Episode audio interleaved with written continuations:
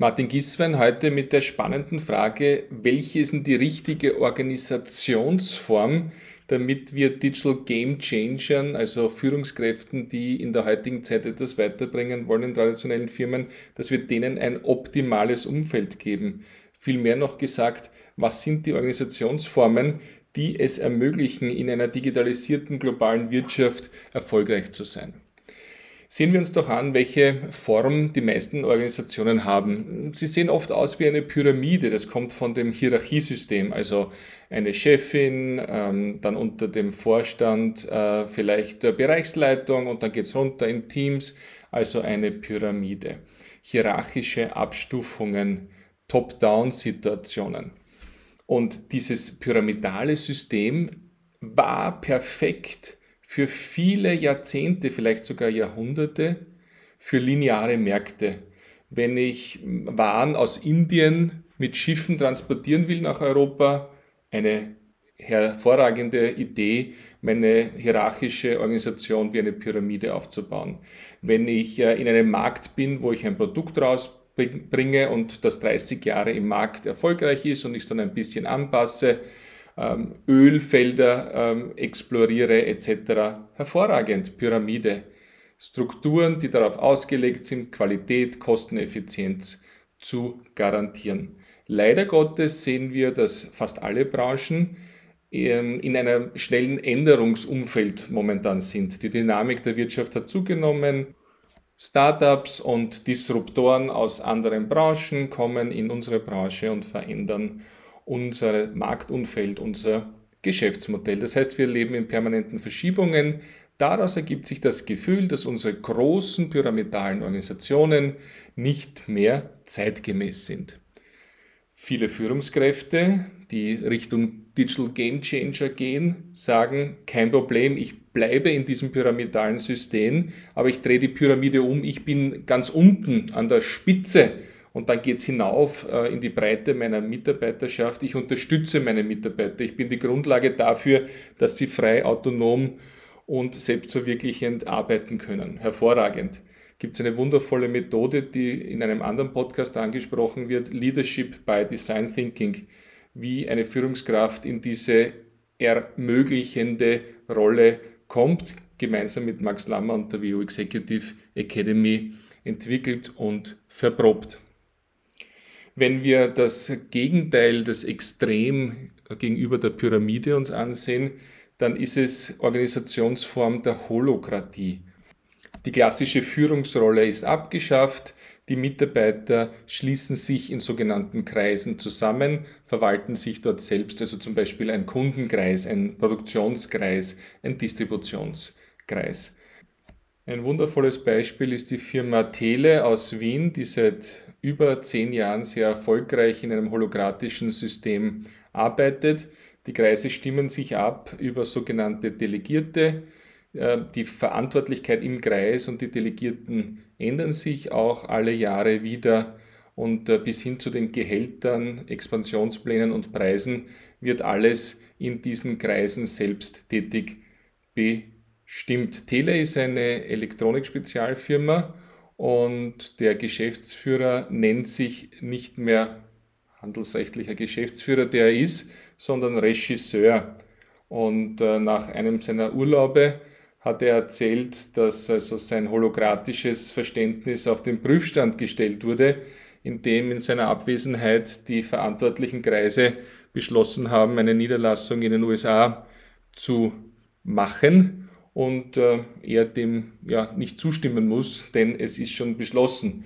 Und da natürlich auch mit der handelsrechtlichen Haftung und Sorgfaltspflicht zu sagen, ich gehe damit, auch wenn ich persönlich das gar nicht will oder nicht für richtig halte, sich da den Kreisen wieder unterzuordnen, ist vielleicht ja der größte Prüfstein einer solchen Holokratie, so getan und gemacht bei Tele andere Möglichkeiten, eine agile, eine schnelle, eine sich anpassende Organisation zu haben, die auch äh, ohne großes Alignment-Schmerzen es schafft, schnell Services rauszubekommen, ist natürlich Amazon, aber auch Spotify. Was haben die beiden gemeinsam in der Organisationsbetrachtung? Beide arbeiten mit sogenannten Microservices. Das heißt, ein kleines autonomes Team innerhalb der Grenzen, die vorgegeben sind, dürfen einzelne Funktionalitäten auf der Bedienoberfläche und auf den Backend-Systemen selbstständig verändern, solange sie die anderen informieren, solange sie im Rahmen bleiben. Bei Amazon ist es so, dass die gesamte Welt von Amazon, die wir kennen, in 10.000 Microservices unterteilt ist. Und so kann wirklich im Sekundentakt Innovation stattfinden. Nehmen wir ein Beispiel bei Spotify, den Knopf, den man drückt, damit ein Musikstück abgespielt wird, oder bei Amazon vielleicht äh, der Bestellbutton. Die, das Team, das dafür zuständig ist, für die Weiterentwicklung und für den Betrieb dieses Microservices abspielen oder bestellen, kann in dem Rahmen den Button und die Funktionalität ändern und sofort auf den Markt ausspielen und dann regional oder global die neue Funktionalität testen oder in die Betriebssituation bringen. Einen mehr unternehmerischen Ansatz, um große Organisationen zum Schnellboot wieder zu machen, verfolgt die aus China stammende Firma Haier.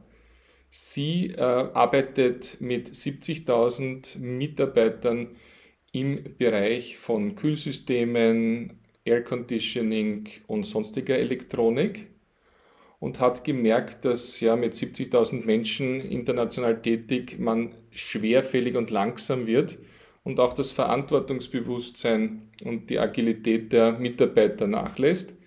Haier hat es so gemacht, dass sie von, 12, von 2012 bis 2018 umgebaut haben und die Unternehmung aufgebrochen haben in sogenannte Mikro-Enterprises, also kleine gewinnverantwortliche Unternehmen, die mit einem Entrepreneurial Spirit ihren Bereich durchführen. Heute hat Haier über 200 kundenorientierte Microenterprises, also Verkaufsorganisationen zum Beispiel. Und dahinter stehen 3800 Service- und Support-Microenterprises, die bis hin zur Payroll, bis hin zur Abrechnung, bis hin zu Rechtsservices alles liefern. Natürlich die gesamte Produktion und Distribution auch. Sie sehen, es gibt die unterschiedlichen Ansätze als Digital Game Changing Organisation aufzutreten und sei es nur, dass wir in einem System, wie wir es haben, bleiben, aber die ersten Projekte starten, die in einer offenen, autonomen, alignten Umgebung stattfinden, wo wir eine stärkere Partizipation der späteren Nutzer haben. Auch ein Thema, das ich in einem anderen Podcast im Detail bespreche, weil es so gegenwärtig ist und so viele positiven Effekte für die Digitalisierung hat.